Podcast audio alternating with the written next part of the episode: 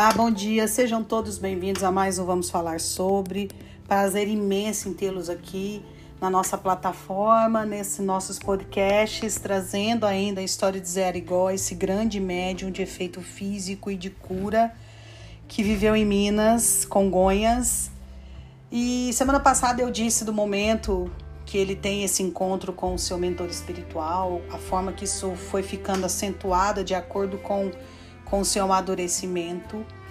E Zé, já tomado um tanto, assim, absolutamente de consciência da real existência do mundo espiritual e do seu mentor espiritual, Dr. Fritz, e tendo consciência de que ele realmente não estava louco, e que havia sim esse irmão que iria ter uma importância dentro da sua vida e que eles teriam um trabalho muito longo de aprendizado, de desenvolvimento aqui no plano espiritual com o plano da matéria, Dr. Fritz começa a preparar o grande médium, o seu aparelho, o seu assistente no plano da matéria, colocando ele para começar a partir de então a ter experiências e situações que o colocaria diante de processos de cura,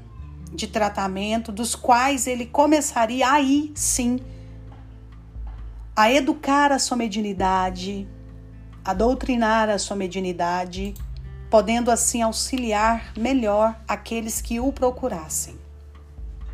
E um dos primeiros fatos e muito importantes dentro dessa história foi quando Zé Arigó é, encontrou com um amigo, inusitadamente encontrou com um amigo que andava de muletas. Ele tinha uma comorbidade que o impedia de caminhar sem as muletas, né? Ele tinha uma paralisia.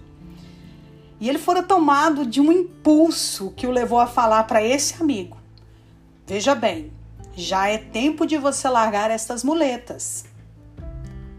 O amigo ficou um pouco acanhado, mas resolveu acatar, já que conhecia Arigó, e falou: tá. E de fato ele fez, passando desde desse dia em diante, então, a caminhar normalmente sem a muleta. Aí começa o estágio de Zé Arigó, por intermédio do seu mentor espiritual, Dr. Fritz. E quem foi Adolfo Fritz? Eu acho que também é muito importante a gente falar quem foi esse homem para a gente entender que ele também tinha como missão auxiliar as pessoas. E que o seu regresso ao mundo espiritual não impediu de ter essa tomada de consciência e que no momento exato e com permissão dos bons espíritos da colônia onde ele se encontrava, do processo dele de estar pronto, ele se colocou à disposição de auxiliar aqui no plano da matéria, dando continuidade a um trabalho que ele não havia terminado. Adolfo Fritz nasceu em Munique, Alemanha, filho de camponeses que depois tiveram que migrar para a Polônia em busca de um clima melhor, já que seu pai era asmático, tinha uma comorbidade muito séria, ele era asmático.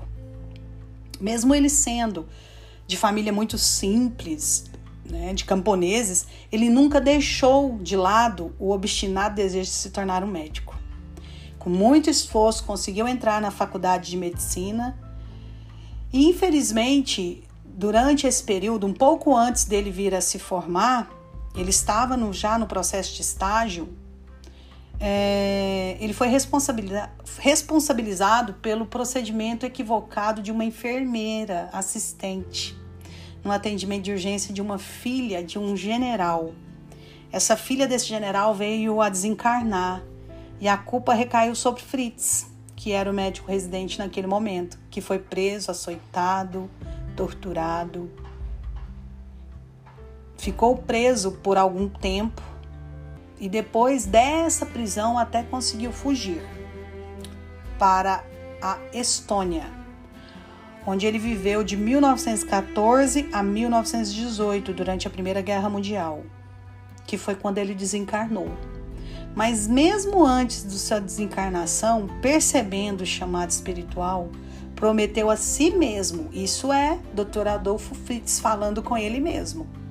Prometeu a si mesmo que assim que pudesse e aqui, assim que fosse permitido, ele voltaria à Terra com a sublime missão de curar os enfermos. E aí ele se coloca à disposição de auxiliar nas cirurgias espirituais em todos os tratamentos, junto de José Arigó. E vieram outras situações para pôr em prova, em xeque, a sua mediunidade e o tamanho desse trabalho que Zé teria dali por diante como missão. Em um dado momento, tem uma passagem também nesse processo de expansão de consciência, de doutrinação, de educação da sua mediunidade, ele conhece Luiz Bittencourt, que estava em campanha para a eleição do ano de 1950, concorrendo a uma vaga para deputado federal. Só que, infelizmente, foi advertido pelos seus médicos que estava com câncer de pulmão. E seus médicos naquela época chegaram a falar para ele que ele precisava procurar uma operação imediatamente e de preferência nos Estados Unidos, em razão da escassez de recursos técnicos que nós tínhamos aqui no Brasil naquele ano. E ele resolveu, ainda assim, sem muita esperança de grande êxito, entretanto, adiar essa cirurgia para depois das eleições, porque ele estava concorrendo à eleição, ele não queria parar o seu processo para ir para os Estados Unidos e fazer essa cirurgia. E um desses movimentos políticos, não por um acaso, porque a gente acredita muito nessa questão de que o acaso não existe, ele vai a Congonhas para fazer um discurso. E lá no palanque ele encontra e conhece Zé Arigó. Porque era sindicalista, estava imbuído de várias atividades, né? Ele já trabalhava nesse movimento como sindicalista, apesar de ser um homem não muito letrado, mas tomado da sua consciência espiritual, né? de ser um autodidata é um homem que está muito à frente né, do, dos seus trabalhos, muito envolvido em questões políticas, sindicalistas, muito querido pela cidade, muito envolvido nessas questões. Ele conhece Zé Arigó e fica sabendo um pouco né, de tudo que ele fazia ali em Congonhas. Com isso, em um dado momento, Lúcio, Lúcio Bittencourt resolve então ser cuidado por Zé Arigó. Zé Arigó então vai fazer uma visita a Lúcio Bittencourt, que está em sua casa, em sua cama, deitado e preocupado com o seu quadro de saúde. Foi quando Lúcio Bittencourt viu a porta do seu recinto abrir-se e ali estava Zé Arigó diante dele, nessa visita, levando uma oportunidade de começar ali o tratamento e assim curando ele desse câncer de pulmão. Mas por hoje é só. Semana que vem a gente tem mais histórias do Vamos Falar sobre, de Zé Arigó, desse processo, de todo esse processo que ele foi preparado pela espiritualidade, pelo seu mentor espiritual, para assim abrir a sua casa espírita, assim começar a trazer o benefício a mais pessoas. Espero que vocês estejam gostando. É um prazer imenso fazer esses podcasts aqui, de poder trazer um pouco mais da história desses grandes médiums, desses grandes homens e mulheres do cenário espírita. Tenham uma sexta-feira abençoada, um feriado maravilhoso, um final de semana repleto de conquistas e de amorosidade. Que na próxima semana seja uma semana de muitas conquistas não esqueçamos de elevar os nossos pensamentos, a nossa frequência espiritual ao alto, pedindo e rogando graças ao Senhor e que nós não estamos sozinhos nesse processo de evolução e na nossa caminhada aqui nesse plano.